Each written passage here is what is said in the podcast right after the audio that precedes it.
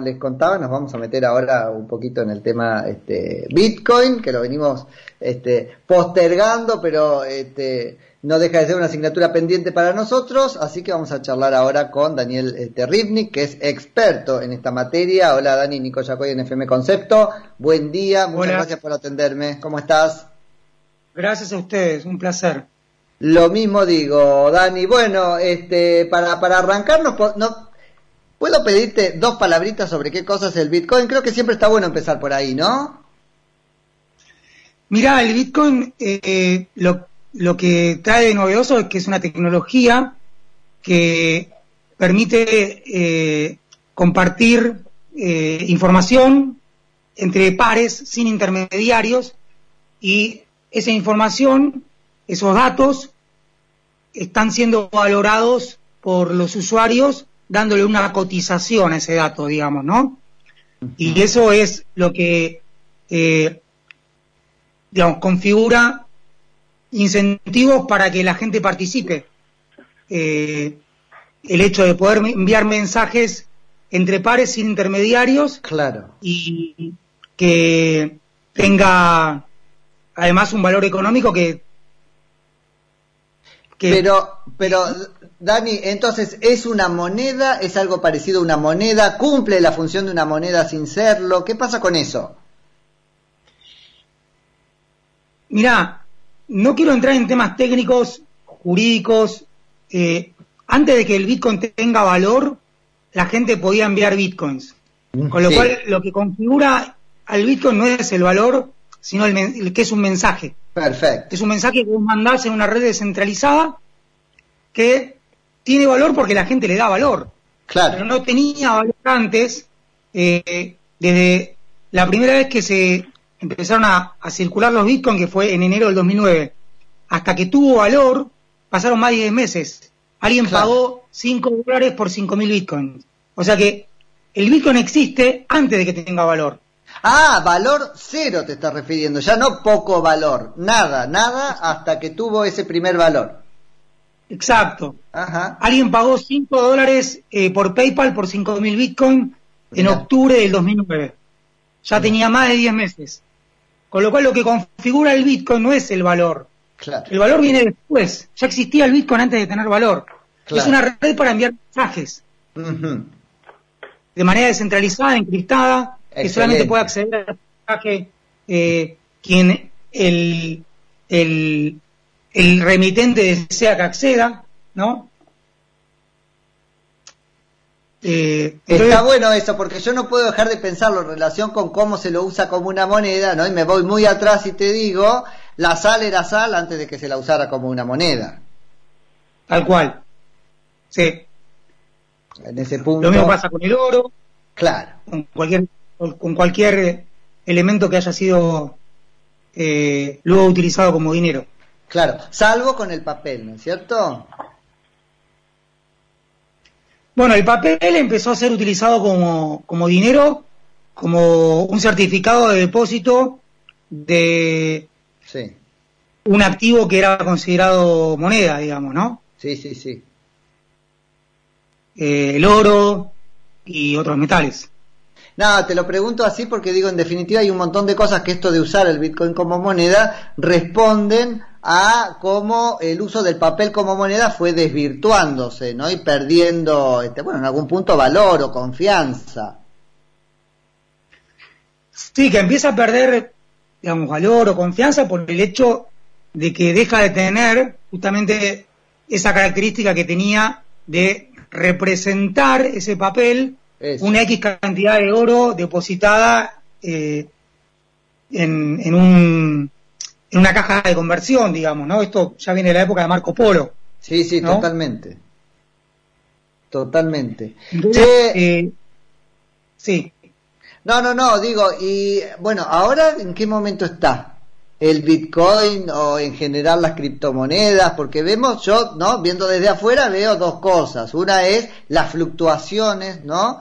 Tremendas, casi como una montaña rusa que se, este, está todo el tiempo sometido y lo segundo, cómo empiezan a aparecer este, cada vez más operaciones que se celebran en Bitcoin, por ejemplo. Mira, en este momento eh, la red está en, uno de sus mejores momentos en cuanto a seguridad. El poder de cómputo que tiene esta red supera, no te puedo decir exactamente, cientos y cientos de veces las 500 computadoras más poderosas del, mundo. y eso hace que sea una red cada vez más segura.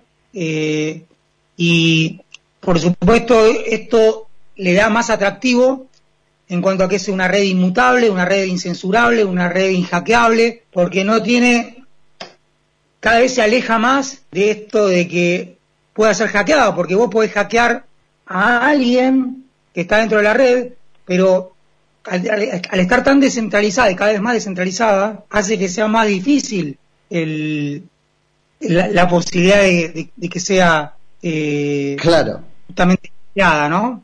Entonces, y eso le da más poder, más poder y más confianza para que la gente confíe en que esto puede ser dinero. Claro. ¿no? Porque le, le está dando todas las características que fue perdiendo, como vos señalaste, las monedas fiduciarias comunes.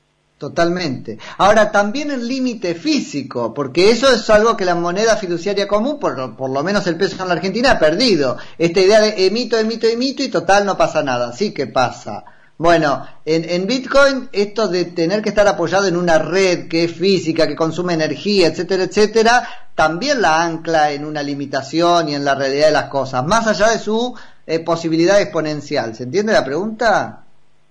Sí, en realidad el software ya contiene una limitación que no, se pueden, no pueden haber más de 21 millones de Bitcoin. Y en este momento están cerca de 19 ya en circulación. Ajá. Eh, con lo cual quedan 2 millones eh, de Bitcoin que van a entrar en circulación y esto va a producirse a lo largo del tiempo y se estima que en el 2140 se va a terminar eh, el último, eh, la última fracción de Bitcoin va a entrar en circulación. Con lo cual, sí, hay una, una escasez asegurada por la red y no hay digamos, posibilidades eh, fácticas de que exista un consenso de cambiar. Qué importante es eso, sí. Qué importante es eso cuando uno lidia con políticos que creen que nada los frena, ¿no? Claro.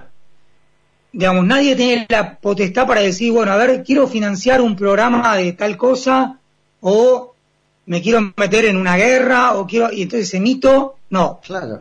No, no, no, no existe esto en la revista, no existe no existe el, el bueno, emito contra bonos del tesoro eh, y después le pago a ese, al, eh, digamos, no, no existen todos esos mecanismos tan perversos que, que, que conocemos en las políticas monetarias que están realmente pateando la pelota hacia adelante, ¿no? Claro, totalmente, totalmente.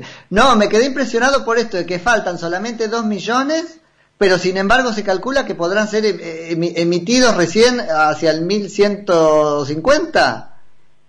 ¿2150? Sí, porque, digamos, eh, el software prevé una pauta de emisión que es por cada bloque de la blockchain que se va incorporando, eh, se van dando como recompensa a, a los mineros una cantidad de Bitcoin que empezó siendo 50 por bloque y ahora es 6,25. O sea que cada cuatro años se va reduciendo a la mitad la, cantidad de Bitcoins que van siendo entregados como recompensa a los mineros. Y es una curva asintótica. Dentro de tres años va a pasar a ser 3,125 y así eh, van a empezar a hacer fracciones hasta que la última fracción, que es el octavo decimal, de Bitcoin eh, va a ocurrir probablemente allá por el año 2140, ¿no? O sea, es exponencial, pero al revés, digamos.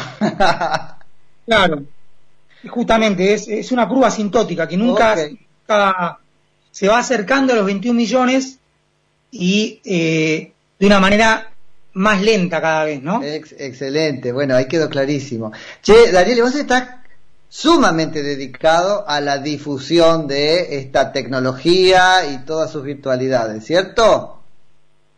Sí, ya desde el año 2013 que, empecé a interiorizarme, eh, mucha gente que, conocía de, otro ámbito, más, más del lado político, eh, estaba en general gente libertaria o más anarquista, eh, estaba, eh, me, encontré con la misma gente en esos ámbitos. Sí.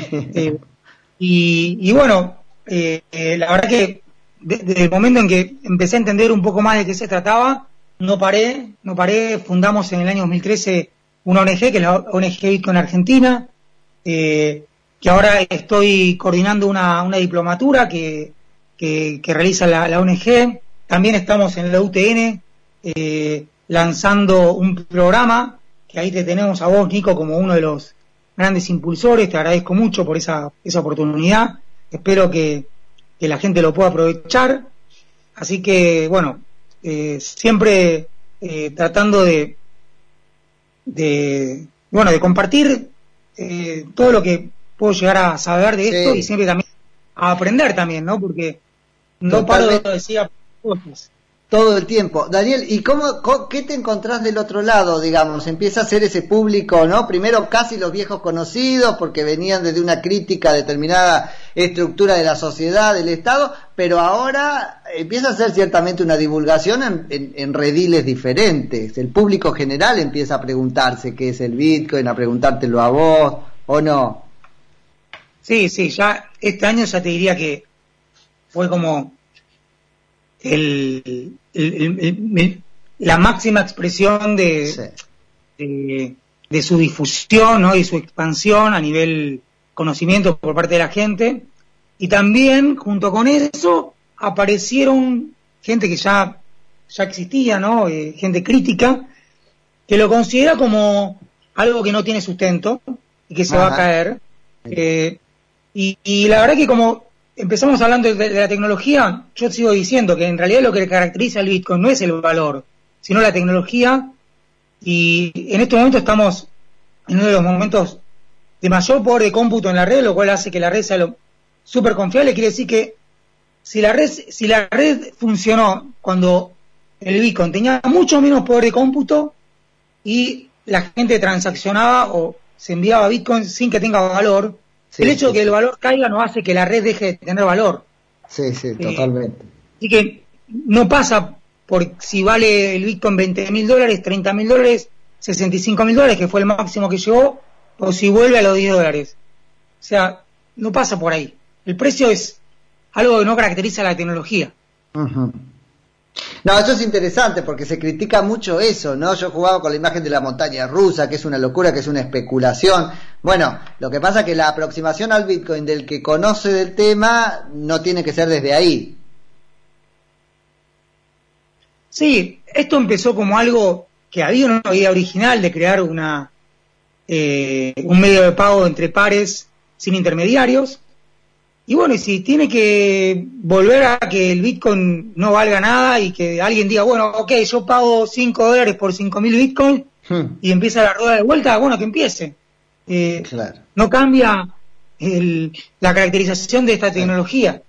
Lo que pasa, Daniel, y le damos entrada a Nati Motil, que está escuchando atentamente, lo que pasa es que eh, no sé qué pasará ahora que más gente empieza a comprar un poco subido a esto de ahorrar en Bitcoin o qué sé yo pero en un principio la comunidad que compró por primera vez valora enormemente, incluso en términos este, monetarios, la seguridad de esa red. Hmm. ¿No es cierto?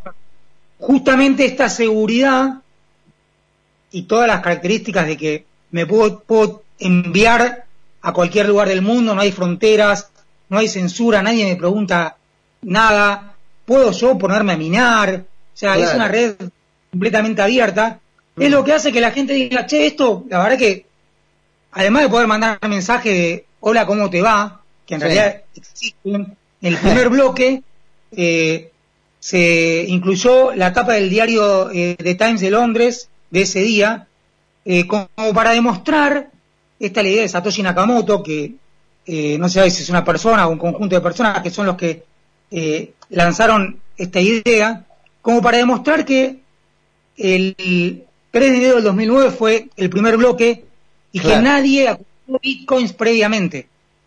Porque si alguien hubiera acumulado bitcoin previamente, alguien podría decir, che, bueno, esto vos lo creaste como para, bueno, ahora hacer publicidad, que la gente eh, empiece a usarlo y comprar. Para valorizar tus tenencias. Sí, sí, total. Eh, el, el no, me, abrís, me, abrís mil puertas, Daniel, porque ahora pienso en eso. O sea, este, nosotros valoramos mucho esta intermediación no intermediada, digamos, ¿no? Pero cuando empieza a comprar el público general, ese que sin ningún problema opera con un peso que se recontradevalúa fruto de los manejos que la política hace sobre... Bueno, eso va a terminar incidiendo sobre el valor. Hmm. Sí.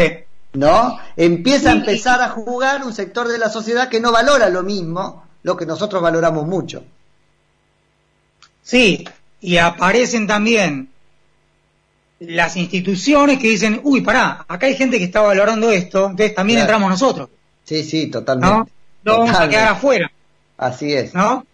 Si, si vos lanzás, no sé, cualquier producto, y vos decís, bueno, che, es un producto que consumimos en un grupo de gente medio rara, no sé, pero las instituciones empiezan, pero pará, ese producto no lo consume solamente este grupo de nerds, sí, empieza a consumir más mainstream, bueno, también entramos nosotros, y eso hace que se potencie más el precio. Y bueno, la realidad es que si vos analizás el Bitcoin a nivel precio, a esta fecha, todos los años, siempre el año anterior valió menos. Ok, ok, ok. O sea, si bien este año llegó a valer 65 mil dólares el Bitcoin, ¿sí? 2021, y ahora vale 34 mil 100, obviamente, si comparo con lo que valía hace tres meses, bajó, pero si comparo todos los años lo que valía un año antes, siempre subió. Hace unos bucles impresionantes, pero al final la curva es ascendente, digamos. Tal cual. Ok. Che, le damos entrada a Nati Motil, que seguro tiene preguntas desde la economía. Nati.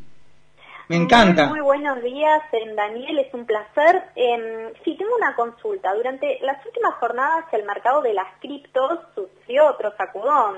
las noticias de China han logrado, bueno, tumbar el Bitcoin, que cayó brevemente por debajo de los 30 mil dólares.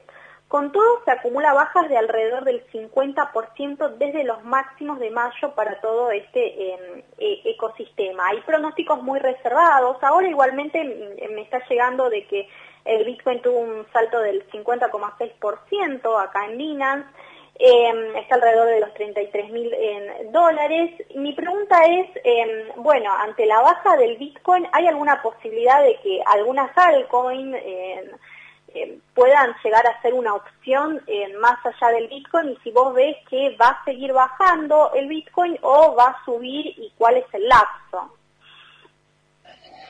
Bueno, eh, Así como eh, subió a 65 mil, puede ser producto de que eh, había miedo a quedarse afuera, ¿no? El famoso FOMO, ¿no? De mucha gente que entró pensando que con eso podía llegar a, eh, no sé, del, del, mínimo que tuvo el año pasado de 3 mil dólares cuando fue la baja de todos los mercados, cuando se produjo la caída por, por el tema de las medidas restrictivas eh, a raíz del coronavirus, eh, que se dispara a 65.000, mucha gente proyecta y dice, uy, si de 3.000 se fue a 65.000, bueno, entro en 50.000, entro en 55.000, entro en 65.000, creciendo que ese comportamiento eh, va a continuar. Y la realidad es que siempre hay exageraciones en los mercados. Hay exageraciones a la suba, exageraciones también a la baja, hasta que encuentro un punto en el que empieza a lateralizar y bueno, yo no soy analista de mercado, yo pienso que se viene una época de lateralización, noticias buenas, noticias malas van a ver, que la noticia me parece que viene después de cuál es el comportamiento esperado para este tipo de, instrumentos, ¿no? O sea, está claro que hubo una subida muy vertical y que la bajada que viene después de una subida tan vertical también es vertical.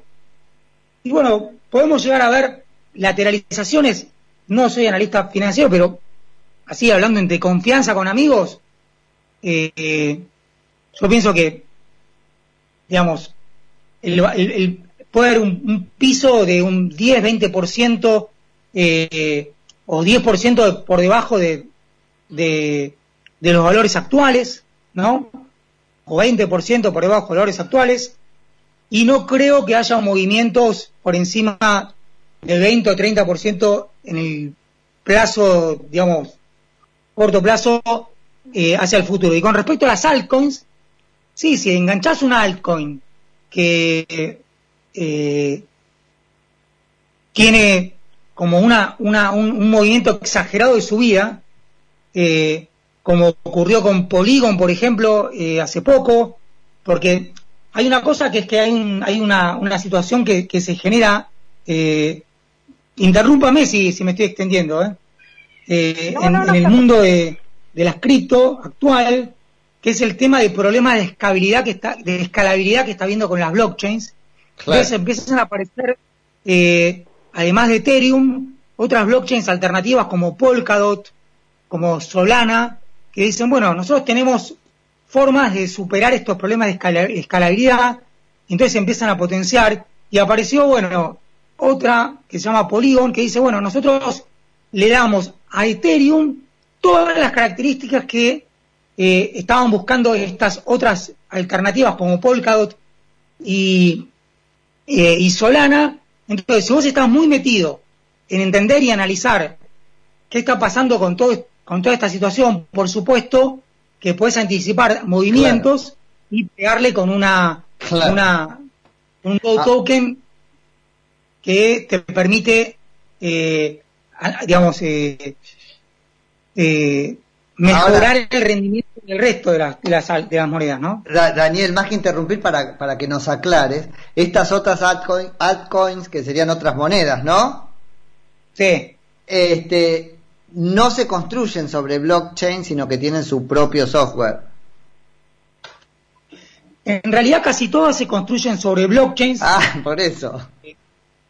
Eh, hay también eh, algunas que utilizan otro tipo de tecnología distribuida, como por ejemplo Tangle, que es una que usa una, un token que se llama IOTA, que en vez de eh, utilizar blockchain, utiliza un sistema que no requiere la validación de toda la red. Con, la blockchain siempre pensamos que es necesario como la validación de que toda la red tiene que validar, validar una transacción. Entonces con Polkadot, y Solana eh, aparece esto de que aparecen las parachains, que son como eh, eh, blockchains paralelas que tienen mm. su propio mecanismo de validación y que, sin ser un experto en la tecnología, aclaro que soy abogado, muy interesado en el tema y siempre muy ávido por aprender, que permiten la intercomunicación de distintas blockchains, ¿no? Sí, perfecto. que con Ethereum, que es la, red más utilizada para lanzar nuevos tokens, ¿no? Eh, digamos, todo lo que es las eh, finanzas descentralizadas está principalmente eh, está funcionando bajo bajo Ethereum, ¿no?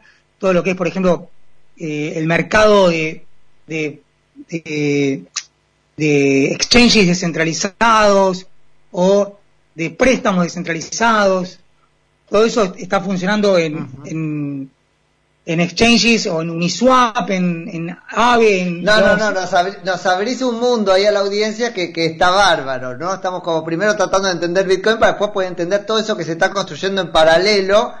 Este, yo te agradezco muchísimo por eso, Daniel. En cualquier momento, este, seguro retomamos cuando este, podamos recoger alguna de, las de las dudas que pudo haber o inquietudes que le pudo haber quedado a la audiencia pero lo que me encantó es que nos propusiste una, una visión, este, sí, reglamentaria, relacionada incluso con este primer abordaje que, que, está ganando terreno ahora, que es el financiero, pero el enorme costado que tiene esto de este, tecnológico y aún de político, porque puede cambiar mm. la fisonomía de la organización, ¿por qué no?